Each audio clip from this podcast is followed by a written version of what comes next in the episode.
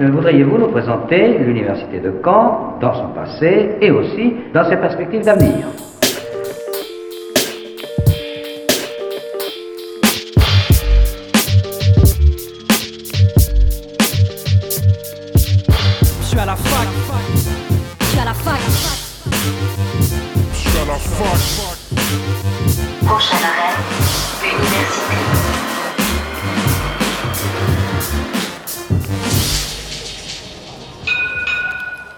Bonjour à toutes et à tous, nous sommes le jeudi 3 décembre, il est midi et vous écoutez Fac News sur Radio Phoenix.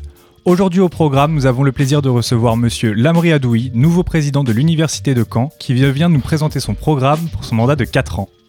Nous recevrons aussi Lucie Liro de l'association INEI, qui a pour objectif de préserver trois tribus indigènes en Colombie en œuvrant sur l'éducation des populations locales. Pour finir, nous recevrons Manon Perrafort, doctorant du dispositif Réflexion, qui viendra nous présenter son projet de thèse et sa vision de ce projet. Mais avant ça, un rapide récap de la semaine.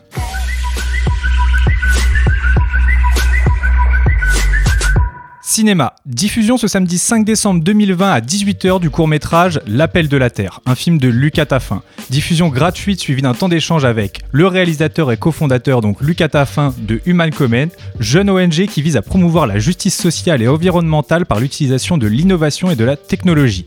Juan Pablo, photographe colombien qui fera part de son expérience aux côtés des peuples autochtones à travers quelques photographies. Si vous souhaitez voir ou revoir ce film, rendez-vous sur la page unicamp.fr ce samedi 5 décembre à 18h. Ma thèse en 180 secondes, c'est reparti. Normandie Université et la délégation normande du CNRS, en partenariat avec le Dôme, lance l'édition régionale 2021 du concours MT 180. Le principe, présenter un sujet de recherche de façon claire, précise et convaincante pour un public non averti, en seulement 3 minutes et avec l'appui d'une seule diapositive.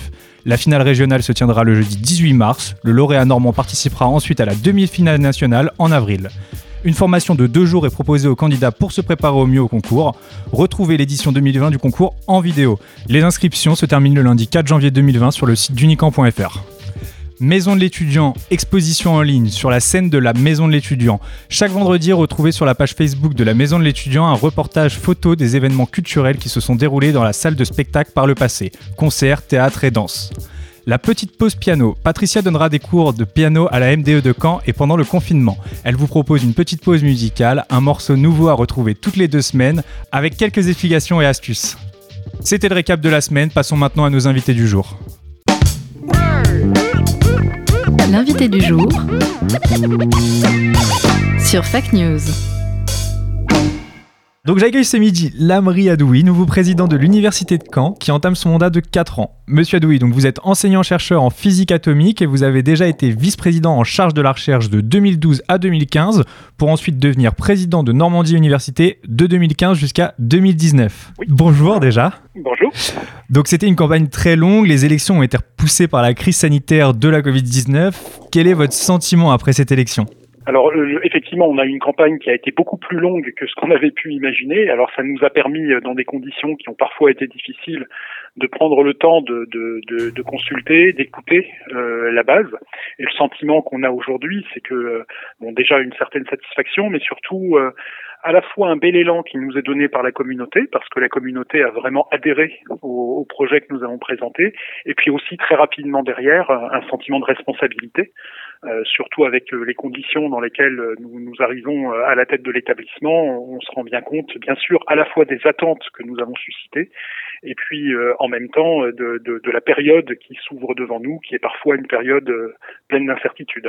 Comme je le disais dans l'introduction, vous étiez euh, président de Normandie Université de 2015 jusqu'à 2019. Est-ce que votre projet de présidence a-t-il trouvé son amorce pendant votre mandat à la tête de Normandie Université? Alors euh, peut-être, j'allais dire euh, de façon euh, de façon souterraine, parce que ce n'est pas quelque chose que j'avais personnellement programmé. Euh, on ne se programme pas à ce genre de, de fonction de mon point de vue. Euh, J'ai été élu une première fois à la tête de Normandie Université pendant quatre ans et j'avais été réélu en juillet 2019 pour un deuxième mandat de quatre ans. Donc ça veut dire que je ne me projetais pas initialement dans euh, dans la perspective de, de me présenter à l'élection à, à l'université de Caen. Et puis euh, chemin faisant, pour des raisons sur lesquelles on pourrait revenir si vous le souhaitez, euh, j'ai estimé à un moment donné que euh, l'énergie que je pouvais mettre euh, au service de la communauté serait euh, aujourd'hui peut-être mieux placée au sein de l'université de Caen que dans la position que j'occupais alors à l'époque. Et donc c'est pour ça que début 2020, toute fin 2019, début 2020, j'ai fait un choix qui était un choix différent. Je ne l'ai pas fait seul. Je l'ai fait bien sûr en consultant énormément de, partenaires au sein de la communauté euh, pour euh, décider de me lancer effectivement dans cette campagne euh, au service de, l'université de Caen.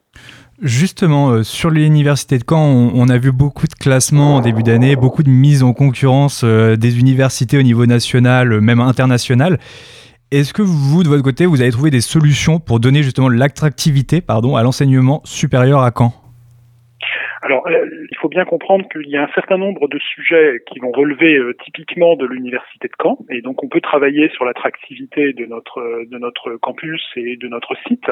Et puis il y a des, choses quand on parle des classements internationaux, par exemple, sur lesquels nous avons tout intérêt à nous fédérer à l'échelle de la Normandie.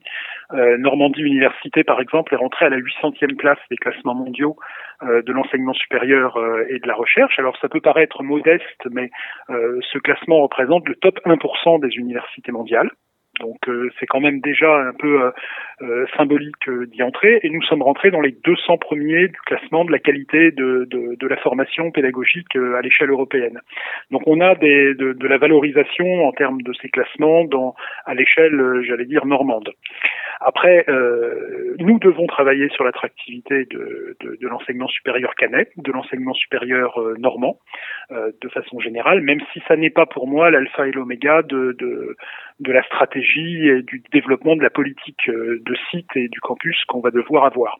Après, on pourra revenir, si vous le souhaitez, sur ces questions d'attractivité, parce que euh, je pense qu'elle est très liée euh, à nos activités de recherche, je pense qu'elle est très liée à notre insertion dans les réseaux internationaux, je pense qu'elle est très liée aussi à la qualité de vie sur nos campus et que euh, le développement des campus, euh, la qualité euh, de vie, d'animation qu'on peut y trouver sont aussi des facteurs d'attractivité qu'il ne faut pas qu'on néglige et qui sont évidemment très mal mesurés par des indicateurs comme des classements internationaux.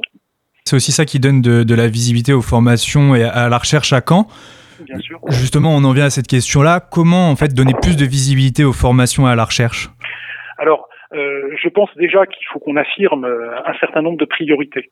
Moi, j'aimerais que, euh, à la fin du mandat, dans quatre ans, si je me projette un peu, ce dont euh, on se souvienne euh, finalement de, du, du, mandat passé, des années écoulées, ce soit justement nos réussites dans le domaine de la formation, de la recherche, plus que des choses dont on se souviendrait sur des, des, des, des, organisations ou des questions de structure, qui seraient des choses beaucoup plus internes et beaucoup moins au cœur de, de métier des établissements d'enseignement supérieur. Donc déjà, sur l'affirmation des priorités, je pense qu'il faut, euh, si vous me permettez une expression un peu un peu rapide, il faut qu'une université soit euh, à la fois et les deux pieds dans son territoire et la tête dans les étoiles. Alors les deux pieds dans son territoire parce que euh, on a des enjeux euh, sur l'offre de formation, sur l'accompagnement des étudiants, sur le fait de participer à la dynamique des territoires, sur le, c'est-à-dire pas seulement à Caen, euh, sur le fait euh, de travailler sur l'orientation, sur l'insertion, de décloisonner notre université pour discuter avec les partenaires, les collectivités, mais aussi le monde culturel et le monde socio-économique. Et ça, c'est vraiment un travail, j'allais dire, de terrain quotidien sur lequel l'université doit trouver toute sa place dans le territoire, faire savoir, faire connaître toutes ses compétences. Et puis de l'autre côté, et c'est pas disjoint et c'est pas hiérarchisé, il faut simultanément qu'on soit en capacité de soutenir notre recherche. Parce que une université ou un État ou une région qui ne soutient pas sa recherche, c'est euh, une région ou une collectivité ou une université qui renonce à l'avenir de son territoire. C'est par la recherche qu'a lieu l'innovation. On aura des sentiments de fierté d'appartenir à cet établissement. Et il faut que cette recherche et son couplage avec la formation s'insèrent dans les meilleurs réseaux nationaux et internationaux. Et donc c'est bien sur ces deux volets-là qu'on va euh, mettre toute notre énergie au service du projet. D'un côté, cette insertion recherche, cette insertion dans les réseaux internationaux et l'accrochage avec la formation, et de l'autre, ce travail sur la proximité, ce travail sur l'orientation et ce travail avec tous les partenaires dans un pack, j'allais dire, euh, au sein du territoire. Euh, on parlait d'international, moi je veux revenir un petit peu au régional. Justement, la fusion des universités normandes est-elle inéluctable?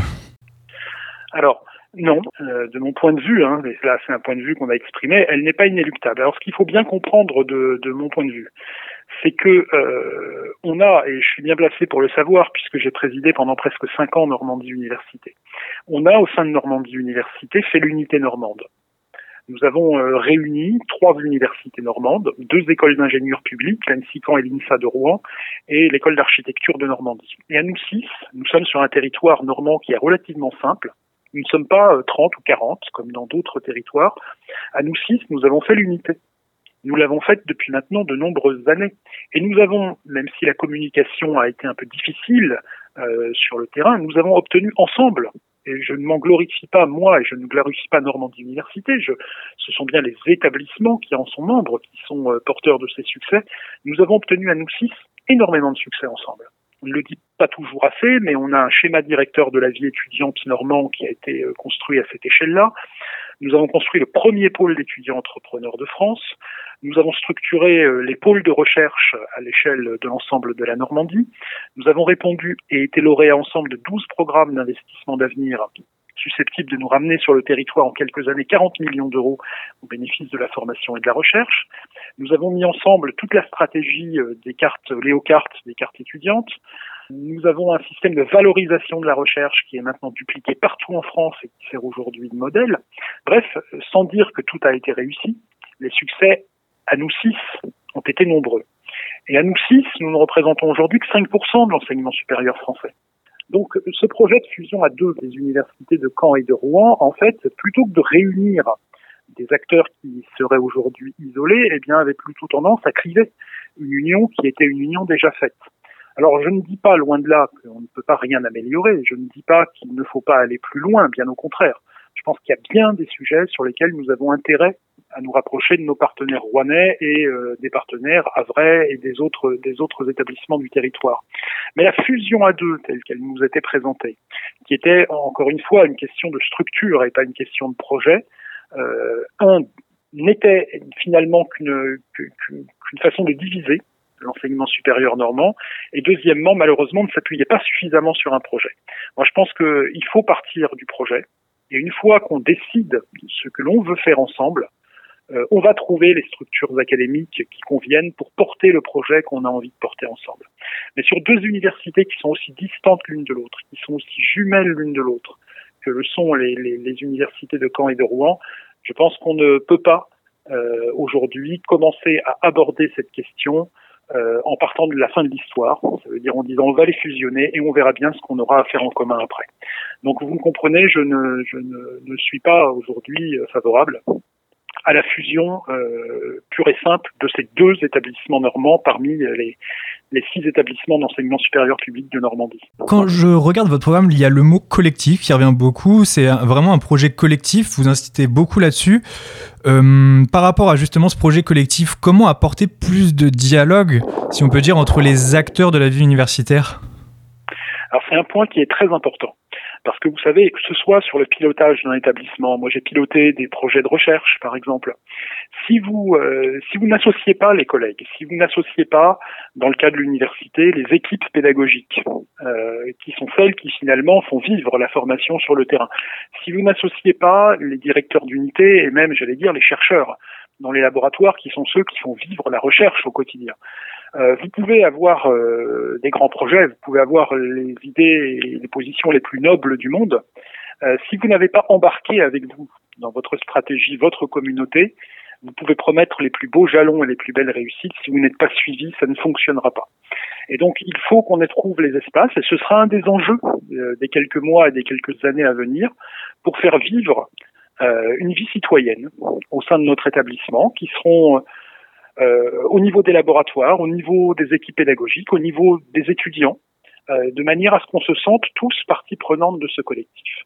Et euh, vous savez très bien que la question de l'articulation de la démocratie représentative que représentent les élus, euh, que la communauté s'est choisie pour les représenter, et de la démocratie participative, où on essaye de faire, de faire fonctionner euh, l'ensemble des, des, acteurs et les amener à réfléchir sur des projets communs sont euh, un des grands enjeux je vais dire des temps modernes, qui dépassent euh, même la question de l'université.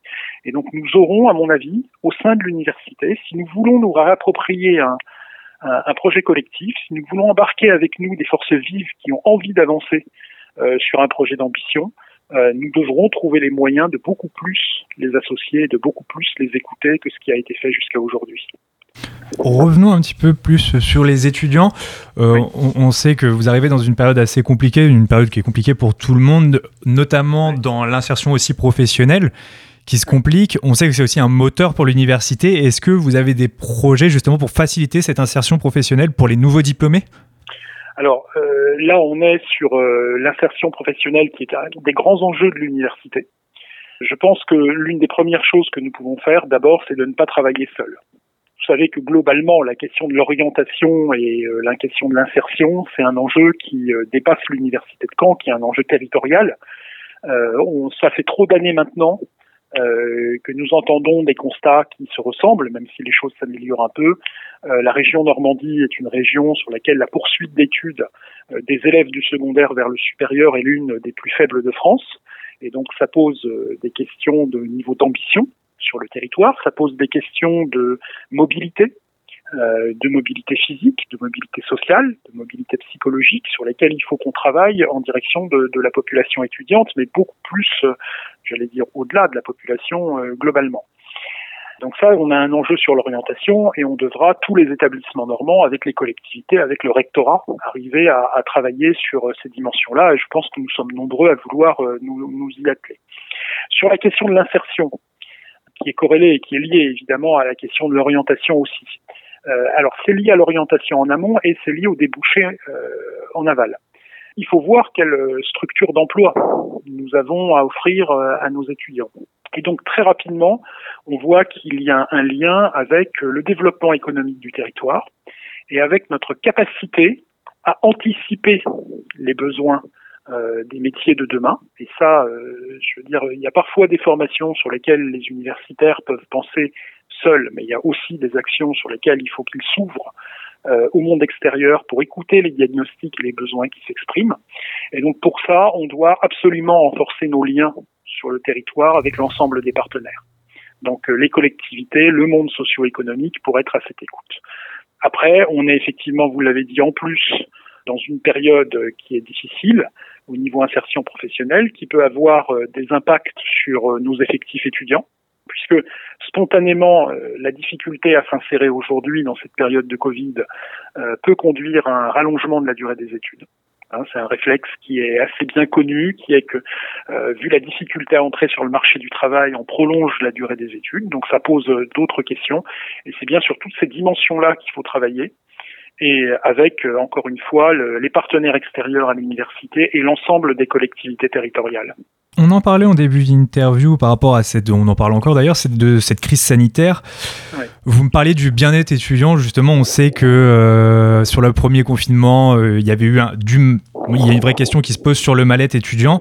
Est-ce qu'il y a un constat qui a été fait? Est-ce qu'il y a des solutions qui ont été trouvées par rapport à ça? Alors, le, le, constat, il est effectivement fait euh, par toutes et tous. Je crois qu'il suffit, euh, par exemple, de discuter avec euh, l'Agorae, par exemple, et les personnes qui pilotent l'Agorae pour se rendre compte que les effectifs euh, étudiants qui aujourd'hui ont besoin ou éprouvent le besoin d'avoir recours à, leurs services euh, explosent, euh, même dans le cadre de ce deuxième confinement. Et, euh, et donc il y a la précarité, déjà la précarité, j'allais dire, financière, qui est l'une des premières précarités. Et donc on essaye d'apporter des solutions avec l'Agorae, mais aussi avec le Secours populaire on aura certainement des discussions très prochaines avec euh, l'ensemble des associations étudiantes pour voir euh, comment on peut aller plus loin ensemble pour résoudre euh, cette question. Et puis après, dans la, question de la précarité, il y a évidemment la précarité psychologique. également d'étudiants qui évidemment ne s'étaient pas projetés dans les études pour vivre la période qu'ils sont en train de vivre, qui se projetaient sur une vie étudiante beaucoup plus accompli. Je vous parlais tout à l'heure de l'attractivité des campus, euh, de l'animation sur ces campus, de la vie culturelle, de la vie sportive. sont des, étapes euh, de, finalement de, l'émancipation et euh, de la vie étudiante qui aujourd'hui manquent très certainement à l'ensemble des étudiants, surtout à une période où ils sont un peu dans l'incertitude pour les prochaines périodes d'examen. Donc ça, je l'entends euh, parfaitement. Il faudra qu'on apporte des solutions. D'abord en essayant de se projeter sur la suite de l'année universitaire, et puis ensuite en renforçant des services qui aujourd'hui sont euh, malheureusement certainement euh, sous-dotés pour répondre à tous ces enjeux, que ce soit sur l'approche psychologique, euh, ou que ce soit sur euh, les services qu'on peut apporter euh, autour de, de, centres ou de pôles de santé universitaires sur les campus. Donc on devra travailler sur ces dimensions-là. Et puis, bien entendu, il faudra travailler aussi sur l'amont. Ça veut dire qu'il faudra essayer de faire en sorte de ne pas arriver à ces situations de précarité. Mais là, évidemment, dans la crise sanitaire et l'urgence qui est la nôtre, on doit apporter des, des solutions concrètes au, au cas du, du, quotidien actuel. Oui, ce, qui, ce qui est compliqué à anticiper pour tout le monde, ça on le sait bien. Euh, par rapport justement à l'anticipation, on en parlait un petit peu juste avant, est-ce que vous avez justement un projet en matière de vie des campus, la vie étudiante, la vie culturelle, malgré que ça soit oui. assez compliqué en ce moment, comme on le disait, à anticiper, mais même pendant cette période de confinement et l'après-confinement, est-ce qu'il y a un projet justement par rapport à ces matières en vie de campus, pardon?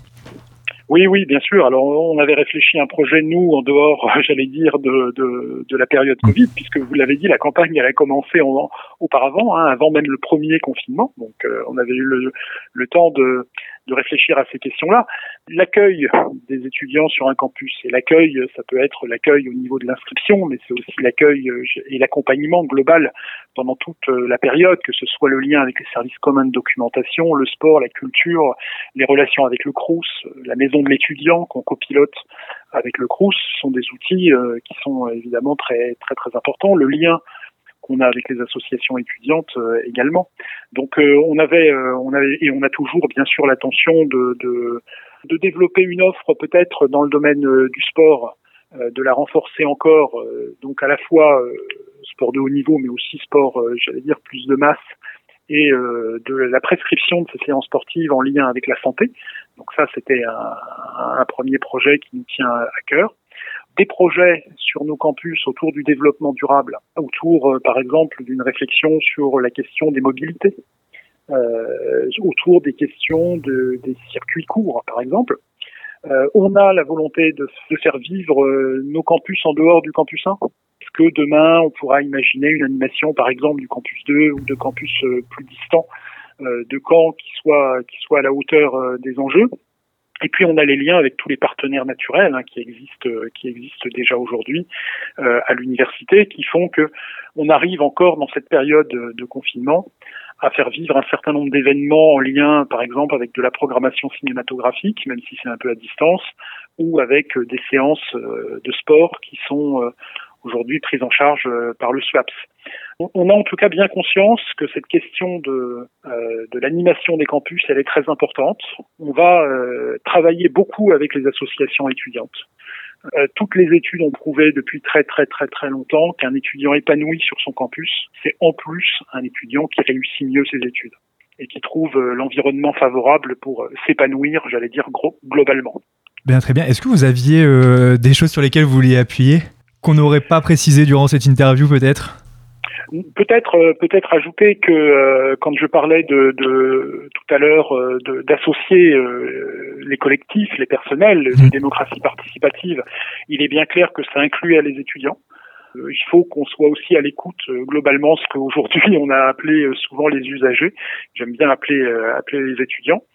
Puis leur passer aussi le message que dans cette période qui est un peu complexe pour eux, où euh, ils se projettent dans des, des, examens de la première session, qui avec parfois un petit peu d'incertitude, que euh, tout va être mis en œuvre euh, pour qu'ils puissent passer leurs examens dans les meilleures conditions. On sait que aucune solution ne conviendra à tout le monde. On a des tenants euh, finalement de, de, d'un peu toutes les propositions aujourd'hui au sein de l'établissement, que ce soit chez les étudiants ou chez les enseignants, mais qu'on va essayer de se projeter sur un second semestre. Il faut qu'on essaye d'anticiper un peu les temps longs et que euh, la volonté de l'université, c'est bien euh, de parvenir à réassurer du présentiel euh, le plus tôt possible et le plus longtemps possible. Malheureusement, dans cette année universitaire qui sera, je pense, définitivement pas comme les autres, Ça nécessitera peut-être des adaptations au sein du second semestre. On sera peut-être pas sur du 100% présentiel, mais c'est peut-être le prix à payer pour avoir le présentiel le plus longtemps possible. Et euh, que tous les enseignants, toutes les équipes euh, administratives, toutes les équipes pédagogiques sont aujourd'hui euh, mobilisées, motivées pour retrouver nos étudiants sur le campus et, et, les accompagner du mieux possible vers leur réussite. Écoutez, merci beaucoup, Monsieur Adoui. Merci. La plus moderne des universités d'Europe. Passons maintenant à nos prochains invités du jour, mais avant ça, une courte pause musicale avec Wex Taylor et le titre Shining Underdog. Bonne écoute sur Radio Phoenix. Shine bright, hold tight. When you make it to the other side, remember how you feel inside. Underdog. Shine bright, hold tight. Underdog. When you make it to the other side, underdog. Remember how you feel inside. Spaces, the nexus of creation, beyond imagination. Some places need be sacred, untouched by limitation, from views and validation, and stripped from imitation. No hesitation, we'll be waiting ever for the perfect situation. Uh, so why not embrace it? Why see division where there is no separation? How can you claim it when you do not know the language? Say it. We call for transformation. Get up, get out, and go and get it, go and get it. Anyhow. So when you make it to the other side, underdog, shine bright, hold tight, underdog. So when you make it to the other side, underdog, just remember how you feel inside and who you are inside and what it's like to be the underdog. Shine bright, hold tight, underdog. So when you make it to the other side, underdog, just remember how you feel inside and who you are inside. Know what it's like to be the underdog.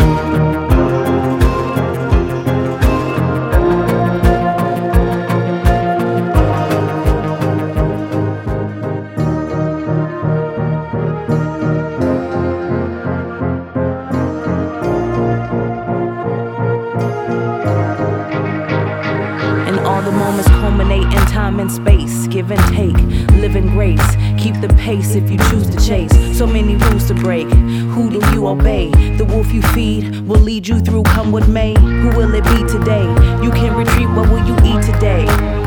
You can retreat and save your energy for better days. And when you do it, double down for your next play and for the next day anyway. They'll always label you an underdog, underdog, underdog shining underneath it all, underneath it all, underneath it all.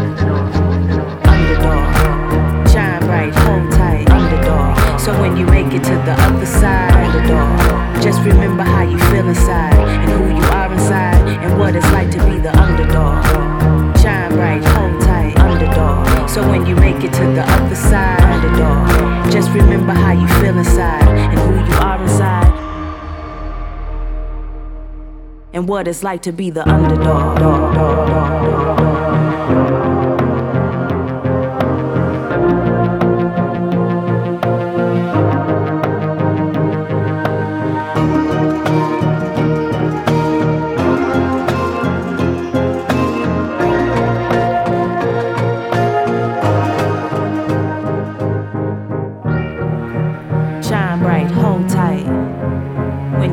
to the other side remember how you feel inside. Shine bright, hold tight. When you make it to the other side, remember how you feel inside. Who you are inside. On vient d'écouter le morceau Shining Underdog de Wex Taylor et passons maintenant à notre deuxième invité du jour. L'invité du jour sur Fact News. Donc j'accueille aujourd'hui Lucie Liro, étudiante en troisième année à l'EM Normandie Caen. Elle a intégré l'association humanitaire franco-colombienne l'INEI qui a pour objectif de préserver trois tribus indigènes en Colombie en œuvrant sur l'éducation des populations locales. Bonjour Lucie. Bonjour. Alors comment tu as rejoint cette association euh, dans le cadre de tes études du coup? Oui, donc moi du coup euh, j'ai 20 ans. Comme vous l'avez dit, je suis étudiante à l'EM Normandie en troisième année. Et dans le cadre de la troisième année, il faut qu'on intègre une association de, de notre école. Euh, moi, j'avais pour projet de faire une association humanitaire. Donc, euh, je voulais reprendre euh, une, une asso de, notre autre campus qui est au Havre. Euh, mais finalement, ça s'est passé et on m'a proposé ce projet-là. Donc en fait, l'association INAI a été créée par trois anciennes de mon école qui ont été diplômées, il me semble, il y a trois ans. Donc elles ont contacté l'école euh, pour parler de leur projet et demandant si jamais il y avait des, bénévoles qui voulaient euh, l'intégrer. Donc j'ai découvert ça au mois d'août, j'ai passé mes entretiens et me voilà maintenant porteuse de projet euh, du pôle EMN, comme on l'appelle, de cette association.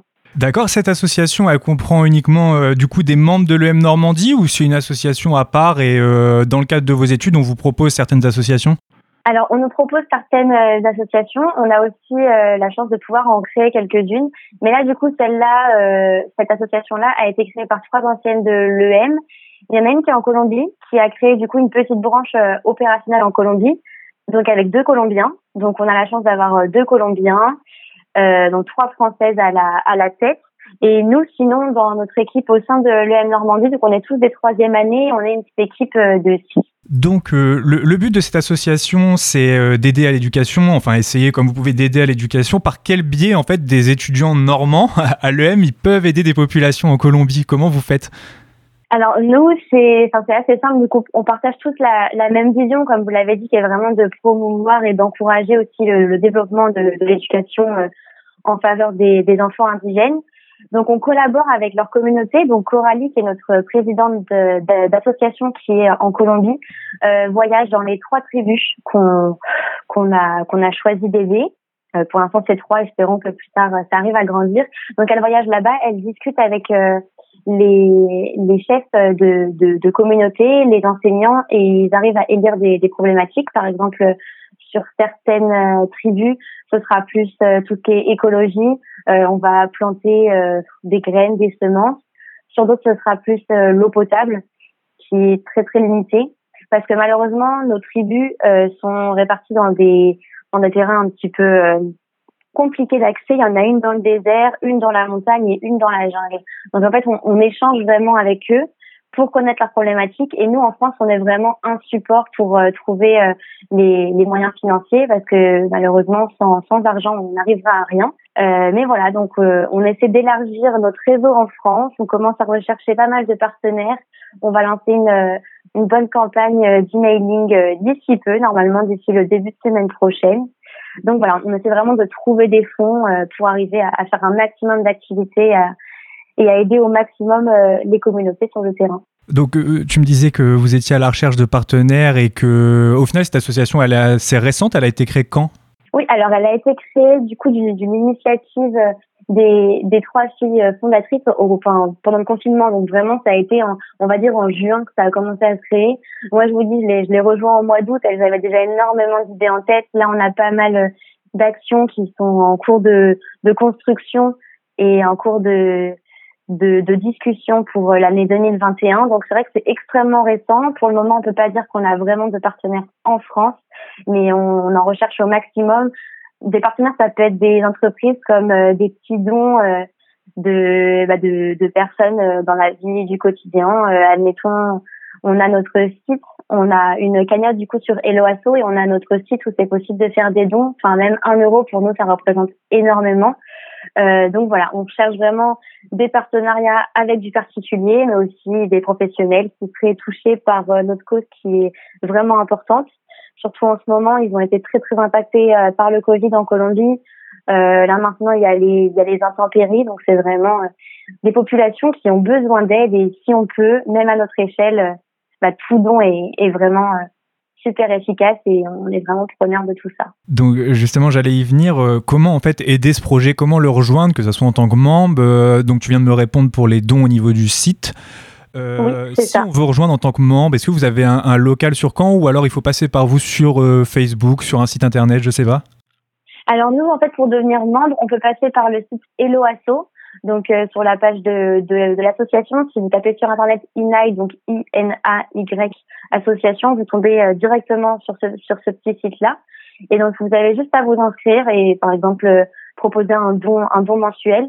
Après, nous, toutes petites mains pour nos futurs événements, espérons, qui auront lieu dans la ville de Caen, est, est super à prendre. Donc on a une page Facebook, pareil, INAI, I-N-A-Y. Je répète que c'est c'est espagnol, donc voilà. Vous pouvez aussi nous suivre sur les réseaux. Donc on a le compte euh, de l'association officielle qui s'appelle INAI Association, et on a aussi notre petit compte euh, pour l'école où on organise parfois des petits jeux concours euh, avec des dons que nous font les, les entreprises pour leur faire un petit peu de, de visibilité. C'est aussi un moyen de les soutenir en ce moment. Donc notre compte Instagram, c'est euh, inaï-du-bas EMN pour l'EM Normandie. Donc voilà. Donc il y a plein de façons de vous rejoindre. Euh, Exactement. Toi, pour l'instant, ça fait combien de temps que tu es dans ce projet, tu me disais? Alors moi j'ai intégré vraiment tout tout fin août, donc on a monté l'équipe euh, l'équipe de l'EM au mois de septembre, mi-septembre à la rentrée. Donc oui, c'est encore assez récent, mais est-ce que vous voyez déjà que, que ça vous permet d'obtenir des nouvelles compétences, des choses que vous aviez jamais fait et en fait euh, qui vous permettent de progresser aussi dans vos études? Parce que j'imagine que c'est aussi l'objectif Oui, donc carrément, c'est vrai qu'en plus on a on a un cours de, de gestion de projet et on fait beaucoup beaucoup de liens avec euh, l'association. Euh, rien que sur le fait de, de gérer un budget, encadrer une équipe, c'est c'est pas toujours facile. Euh, tout ce qui est aussi administratif, il y a quand même pas mal de, de papiers à faire. Enfin, en fait, on, on fait tout tout seul. C'est vraiment riche en en beaucoup beaucoup de découvertes, que ce soit sur le plan de la prospection, de la communication. On arrive à monter euh, des, des dossiers de, de partenariat.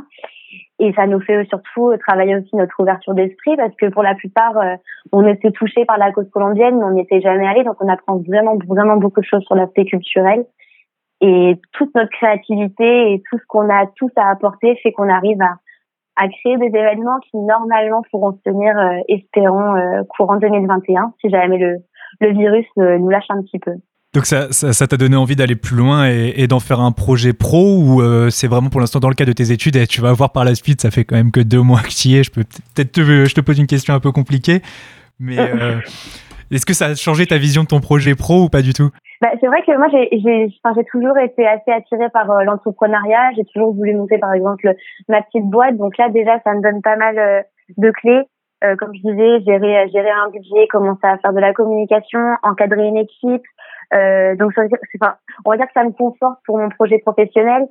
Et dans tous les cas, j'aimerais commencer du coup euh, en conseil, euh, en management. Donc là, on arrive à voir euh, pas mal de, de petites facettes du management. Donc c'est clair que c'est super super intéressant et c'est hyper valorisant déjà sur le CV, mais surtout pour nous parce que ça nous ça nous apporte vraiment une, une richesse et et une tonne de, de connaissances. Ouais, le fait d'être en autonomie aussi, ouais, ça permet d'apprendre euh, et d'être sur le terrain directement. Exactement. Que tu avais d'autres choses à dire, des, un message à passer ou quoi que ce soit? Bah vraiment, euh, on espère vraiment que ça va, ça va toucher un maximum de personnes parce qu'on n'en entend pas souvent parler. C'est vrai que même nous, quand on nous a présenté le projet, on a trouvé ça euh, pas original, mais c'est vrai que quand on parle d'humanitaire, on pense pas forcément aux tribus indigènes. Donc euh, nous, ça nous a vraiment vraiment touché. On espère que ça pourra toucher un maximum de personnes et et n'oubliez pas, du coup, il y a notre site, euh, notre, site web, nos comptes Instagram et Facebook, notre site Hello Asso, donc Inaï, même un, même enfin, 1 euro, 5 euros, ça peut vraiment nous aider à accomplir de grandes choses et on arrivera à, à faire de grandes choses grâce à, à des dons et donc euh, vraiment un petit geste du quotidien représente énormément pour nous. Eh bien, le message est passé. Merci beaucoup, Lucie. Non, merci beaucoup à vous. Je vous souhaite une très bonne journée. La plus moderne des universités d'Europe. Et pour terminer cette émission Fact News, j'ai le plaisir d'accueillir Manon Perrafort, doctorante en éthologie animale. Elle a intégré le dispositif Réflexion qui promeut le travail de recherche des étudiants à travers les réseaux sociaux. Bonjour Manon. Bonjour. Alors, pour commencer, le dispositif Réflexion, comme je le disais juste avant, ça met en avant vos travaux de recherche. Comment toi, tu as rejoint ce dispositif? Comment t'en as entendu parler? Alors en fait, euh, donc moi je suis de l'université de Caen. Euh, en fait, j'avais entendu parler du, dôme. Puis je me suis dit, bah pourquoi pas essayer de voir un peu ce que c'est la médiation scientifique, parce que c'est peut-être quelque chose qui peut m'intéresser euh, par la suite. Donc je me suis dit, bah je vais me renseigner un peu, voir les formations qu'ils font. Donc j'ai fait une première formation sur comment valoriser sa thèse par la médiation scientifique. Et ensuite, en fait, j'ai entendu parler euh, avec eux du projet Réflexion. Je me suis dit, bah pourquoi pas me, me lancer. Et, et donc voilà, me, me voilà. D'accord, donc tu as découvert ça à travers le Dôme à Caen. C'est-à-dire que tu t'es déplacé, le Dôme, c'est un partenaire de ce dispositif? Euh, oui, tout à fait. En fait, c'est avec eux euh, qu'on met en place. Après, il y a aussi comme partenaire, il y a la région Normandie, il y a le CNRS, euh, il y a plusieurs partenaires syndiqués sur, sur leur site. Tu ça. parlais de, de formation, est-ce que tu vas pouvoir me parler un peu plus de ton parcours pour arriver jusque-là? Oui, alors euh, donc moi initialement, donc juste après mon bac, donc j'avais fait un bac euh, agricole. Je voulais euh, donc me spécialiser en, en biologie marine. En fait, j'ai fait une, une colonie de plongée sous-marine et ça m'a, enfin, j'ai eu un déclic et je me suis dit c'est ça que je veux faire. Donc directement après euh, après mon bac, je me suis spécialisée. Donc j'ai fait une école qui se trouve à Cherbourg qui s'appelle Intecmer. Donc c'est une école en deux ans. Et puis je me suis dit bon bah ça me dit bien de continuer euh, en aquaculture. Donc euh, j'ai fait une licence pro euh, aquaculture à La Rochelle. Euh, ensuite j'ai enchaîné sur un master 1 en biologie marine euh, à Brest, puis un master 2 en aquaculture à Rennes. Et euh, en fait moi ce qui m'intéresse c'est de d'étudier donc le, le comportement euh, des espèces aquatiques, notamment des des espèces piscicoles qu'on retrouve euh, donc euh, en aquaculture pour améliorer leur bien-être par la suite. Et donc voilà, c'est comme ça que en cherchant mon sujet de recherche, je suis tombée sur le bien-être de la sèche et comprendre ses émotions. D'accord, donc c'est ça en fait, c'est ça l'éthologie animale. C'est-à-dire l'éthologie Voilà, animale. oui, si tu peux nous l'expliquer en quelques mots. Oui, l'éthologie animale, en fait, c'est l'étude du comportement des animaux. Donc c'est vraiment observer comment est-ce qu'ils vont se comporter et savoir un comportement, qu'est-ce que ça signifie. Toi, tu me parlais donc du coup euh, d'animaux plus aquatiques. euh, tous les animaux aquatiques ou tu vas te spécialiser plus dans un animal? Alors moi, ce qui m'intéresse, c'est euh, les animaux qu'on retrouve en aquaculture. Donc l'aquaculture, c'est l'agriculture, mais au niveau de la, de la mer. Donc ça va être tout ce qui est euh, mollusques, euh, enfin les coquillages, les algues et les poissons. Et donc euh, moi, c'est plus les espèces qui sont commercialisées qu'on va retrouver sur les étals euh, chez les poissonniers, comme du bar, de la truite, enfin et plein d'autres. Et bon, la sèche actuellement, donc moi c'est mon modèle pour ma thèse, c'est pas une espèce qui est produite en France, mais elle est produite dans d'autres pays. D'accord. C'est un parallèle. Par, en fait, par quel outil tu arrives à, à- à faire tes recherches? Comment ça se passe en fait? Alors en éthologie, euh, donc ce qu'on cherche à faire, c'est euh, rentrer le moins possible en interaction avec l'animal pour pas impacter son comportement et euh, lui transmettre un stress. Donc en fait, ce qu'on va faire, c'est juste placer une caméra, mettre l'animal dans une situation et le regarder en fait faire son comportement le plus naturellement possible. Donc moi, dans mon cas, pour regarder les émotions chez les sèches, ce que je fais, je donne juste euh, une proie je regarde ma sèche capturer sa proie et voilà et rien d'autre. Pour voir tout ça, c'est euh, ça se passe où Euh, Ça se passe à Caen? Tu as un, un local pour faire tout ça? Alors moi je travaille euh, donc mon laboratoire est situé sur Caen mais en fait on a une une collaboration avec la station marine qui se trouve à Luc-sur-Mer donc à 20 minutes de Caen en voiture. Donc en fait là on a un élevage à notre disposition. Ce qu'on fait tout en donc en juin, on va récupérer des œufs euh, qui sont collectés en mer et ensuite on les fait éclore au laboratoire et à partir de là on peut travailler, on élève nos sèches et ensuite on peut travailler dessus. En parlant du, du dispositif, justement, on le disait au début, c'est à travers les réseaux sociaux que vous partagez votre contenu. Comment ça se passe? Je sais qu'il y a un compte Instagram avec un roulement, comme on avait vu avec Antoine Dutil. Est-ce que toi, tu as déjà pris ton créneau ou pas encore? Alors non, moi j'ai pas encore pris mon créneau, il sera en janvier.